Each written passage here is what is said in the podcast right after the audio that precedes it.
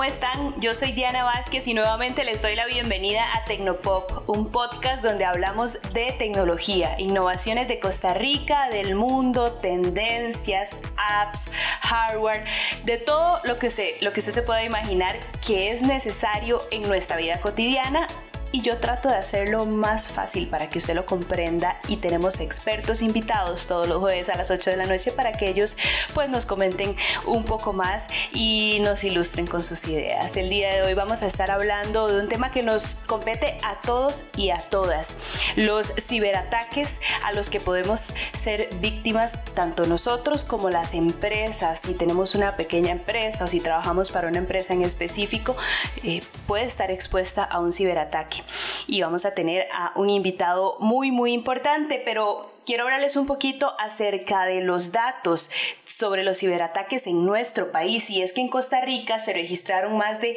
201 millones de intentos de ciberataques durante el 2020, de un total de 41 mil millones en América Latina y el Caribe, según cifras de Fortinet.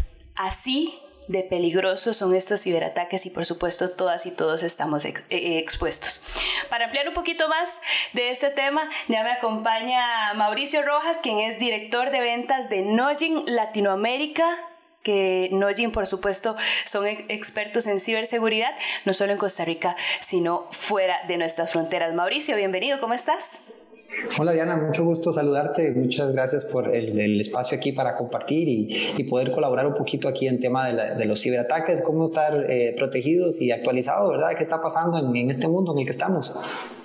Claro, es muy importante, Mauricio. A mí me pareció súper llamativo, pero a la vez alarmante esas cifras que leí al inicio del podcast, Mauricio.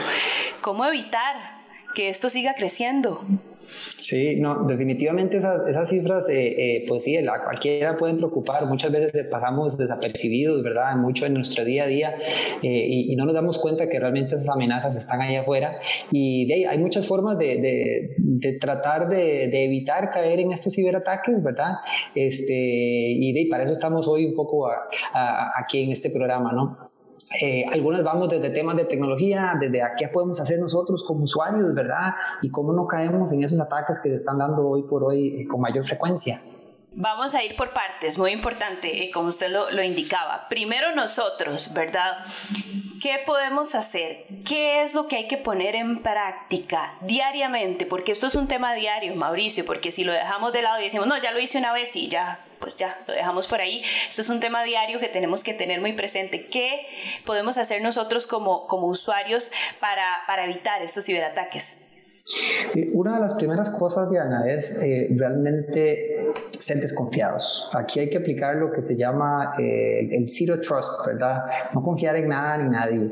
Eh, los ciberataques más comunes que se están dando vienen o, entran por, yo, lo digo, por el eslabón más débil que somos nosotros cuando nos llega un correo que nos ofrecen algo gratuito, que nos hemos ganado un premio o nos llaman porque nos van a dar ese, no sé, en estas circunstancias difíciles del famoso bono proteger o ya nos va a tocar la vacuna. Eh, hay que estar muy atentos a, a, esas cosas que parecen muy buenas, pero uno dice, ¿y por qué yo? ¿verdad? Eh, este, ese es el, el, principal caso, realmente es eh, entrar en un poquito, como yo le llamo, un poquito de paranoia y no, no irnos a la primera en cualquier correo, cualquier link que nos llega. Hay que, hay que ser cuidadosos y hay que tener eh, muchísimo cuidado, Mauricio. Hablemos de las amenazas principales que nos podemos encontrar en la web o que nos podemos encontrar, obviamente en la web, pero en sitios, eh, en diferentes sitios web y también en correos electrónicos, ¿verdad? Como el, como el que ya conocemos, el phishing. Explicar un poquito cada una de ellas y pues en qué consisten y también cómo evitarlas. Claro, claro. Importante aquí, Diana, es eh, si hay diferentes tipos de, ataques a que podemos ser víctimas, ¿verdad? El, el phishing, que es eh, de, los, de, los, más conocidos y es básicamente cuando recibimos tal vez un correo eh, de, de, alguna fuente, puede ser algún, algo similar a la sucursal bancaria que utilizamos o algún correo de que estamos, eh, no sé, de algún puesto de trabajo al que aplicamos, en fin, pero que si somos cuidadosos y meticulosos vemos que, por ejemplo, los dominios no son los, los mismos, hay algún, lo que se le llama el typo squatting, ¿verdad? O es que juegan con las palabras y le agregan una letra u otra a, la, a, la, dirección de la que estamos recibiendo ese correo y eso tiende a confundir a la gente. Llegamos a una página donde nos solicitan información que se ve igualita a la de, por ejemplo, nuestra sucursal bancaria y obviamente nos van a decir, mire, su usuario fue bloqueado, meta sus credenciales aquí para resetearlas. Ese tipo de ataques son de los más comunes que se dan a nivel de phishing, ¿verdad? También tenemos derivaciones de eso, que está el, el phishing, ¿verdad? Con, con V, por decirlo así, que viene siendo ya la ingeniería social cómo nos, nos llaman, nos contactan, eh, ya sea eh, por, por, teléfono, ¿verdad? Y nos empiezan a hacer preguntas con información básica que no es tan difícil de encontrar de nosotros. Hay mucha información pública, hay muchas cosas que publicamos en redes sociales que pueden ser utilizadas para esto, este, y es donde rápidamente podemos caer, ¿verdad? Eh, después de eso pueden haber mensajes de, de, que lleguen por mensajes de texto, ¿verdad? Por SMS. creo que por lo menos en Costa Rica el grueso de la población ahora se va por un tema de WhatsApp y no tanto SMS, pero todos esos canales de comunicación son este, un portillo abierto donde eh, si no son bien manejados nos pueden causar serios problemas. Sí, claro, y hay que, hay que tomar en cuenta eh, todas estas recomendaciones para, para, evitar que por algún lugar eh, se filtre, porque a veces estamos precavidos en, en, por ejemplo, en los sitios web, pero como decía usted, en, la, en, el WhatsApp nos descuidamos un poco y ahí también nos pueden llegar eh, links eh, fraudulentos que, que, nos pueden eh, pues llevar a, a, virus y a robo de información y ataques ya en, en nuestros equipos. Ahora, Mauricio, a nivel empresarial, porque yo me imagino que esto es una lucha constante de todas las empresas, ya sea pequeñas empresas o, ya consolidadas, para evitar pues precisamente estos ciberdelincuentes que ahora no, eh, estábamos acostumbrados que salíamos a la calle y podían asaltarnos, pero ahora también nos asaltan por, por la web. Eh, ¿Qué puede hacer una empresa? ¿Cuáles son las recomendaciones? yo diría, vamos a aplicar a las empresas, pero también a nosotros como profesionales, ¿verdad? realmente en los equipos cada vez la, la, digitalización es más amplia, ¿verdad? En todas las organizaciones. Eh, tenemos muchísima información sensible en, en, nuestros laptops, en los servidores y demás. Las organizaciones deben de contar con herramientas eh, preventivas, ¿verdad? De detección de amenazas este, que permitan eh, identificar esos ataques del día cero, ¿verdad? Cuando hay, cuando hay pues, ciberatacantes tratando de inmiscuirse y ver qué información hay y lo que normalmente termina en un, en un ransomware, ¿verdad? o roban información sensible ya cuando hay propiedad intelectual de por medio y demás, que siempre van a buscar una, una retribución económica y es de las, de las cosas más serias. Vuelvo a, eh, a la gente, a, la persona, el, profesional, el eslabón más, más débil que se debe complementar propiamente con tecnología, ¿verdad? Es algo de lo que hacemos en Nojin propiamente, ¿verdad? Tratamos de darles esas herramientas a las organizaciones para estar protegidas y en control de, de qué sucede y cómo actuar ante estos, eh, ante estos ataques. Eh, y es una mezcla. Claro, claro. Mauricio, en Costa Rica, aquí en nuestro país, ¿cuáles son los principales ataques que se, que se realizan y cuáles son las principales amenazas a las que estamos expuestos? de, de, ingeniería social que se ha venido dando por toda la circunstancia de, del COVID, este, de la, ahora con el tema de vacunas y demás, son de las cosas que, que más se, se, están presentando ¿verdad? a nivel de la población en general. Eh, el tema de los, del ransomware, eh, pues la pandemia ha obligado a las industrias a digitalizarse, ¿verdad? Y antes, si íbamos a una sucursal bancaria eh, o si íbamos a una tienda a comprar o inclusive pues lo que era ir a, ir a comer a algún lado, muchas, muchas de estos negocios se han diversificado, se han eh, tirado a los medios electrónicos para seguir atendiendo una demanda que tal vez hay gente que, que no, no quiere ir a esos lugares, ¿verdad? Entonces, al hacer eso, se han abierto muchos portillos, ¿verdad? Páginas transaccionales, portales, eh, aplicaciones eh, móviles, donde realmente yo puedo solicitar cosas sensibles que al, al, final son transacciones las que se dan y esos, esos ataques son los que se están eh, dando con mayor fuerza, ¿verdad?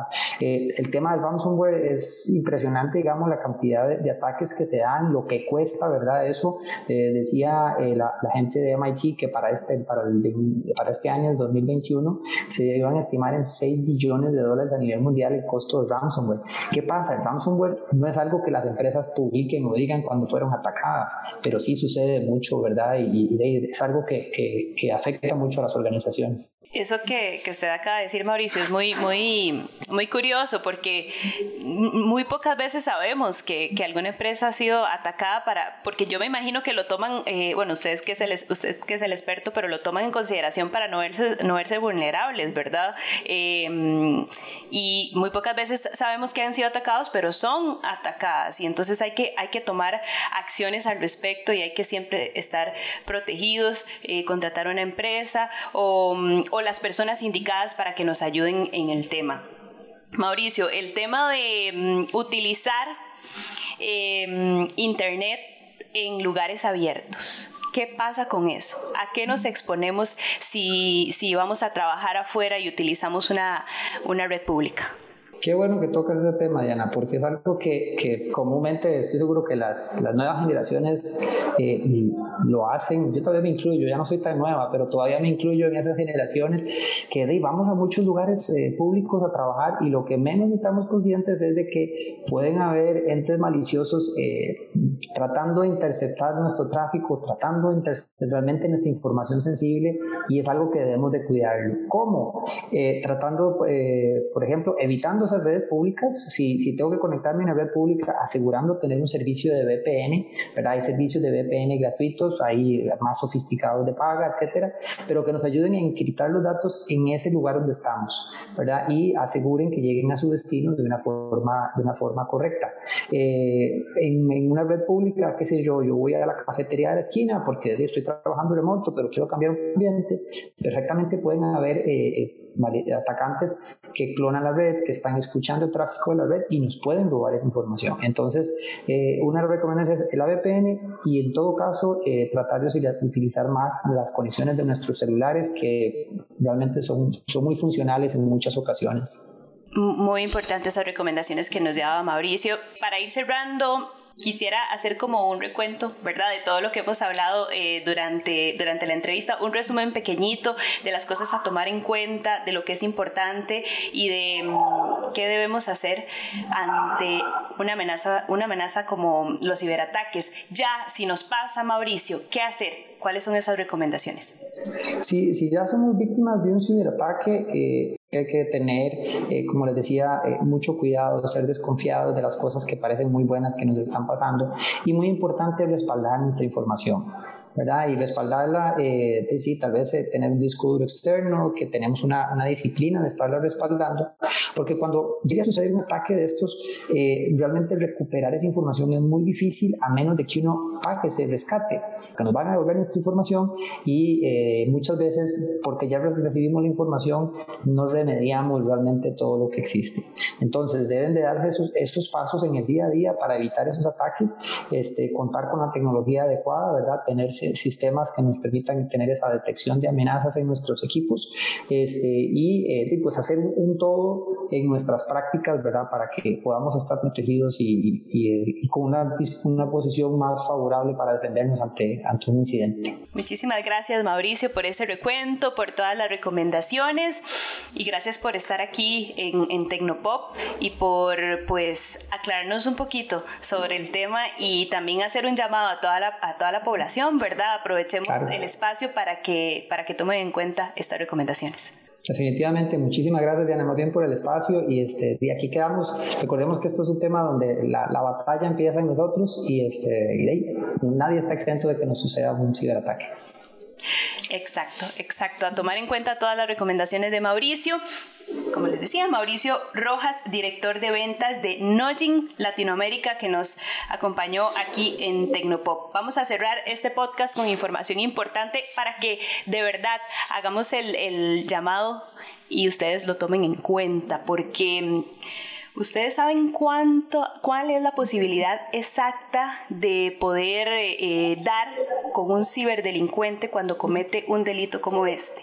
Bueno, según el informe de riesgos globales del 2020 del Foro Económico Mundial, indica que las posibilidades de atrapar y procesar a un ciberdelincuente son casi nulas, son del 0.05%. Por eso este tipo de delitos cada cada vez y cada día toma mayor auge en todas las diferentes plataformas y redes y demás que ahora hay con la tecnología. Así que tome en cuenta todas estas recomendaciones. Gracias por acompañarnos. Recuerde que nos puede seguir si le gusta eh, nuestro podcast, compartirlo, suscribirse a YouTube, a mi canal Diana Vázquez Sube, darle me gusta también en Facebook a mi página o puede buscarnos en Spotify, en Google Podcast y en Apple Podcast como Tecnopop. Yo soy Diana Vázquez y nos vemos en la próxima.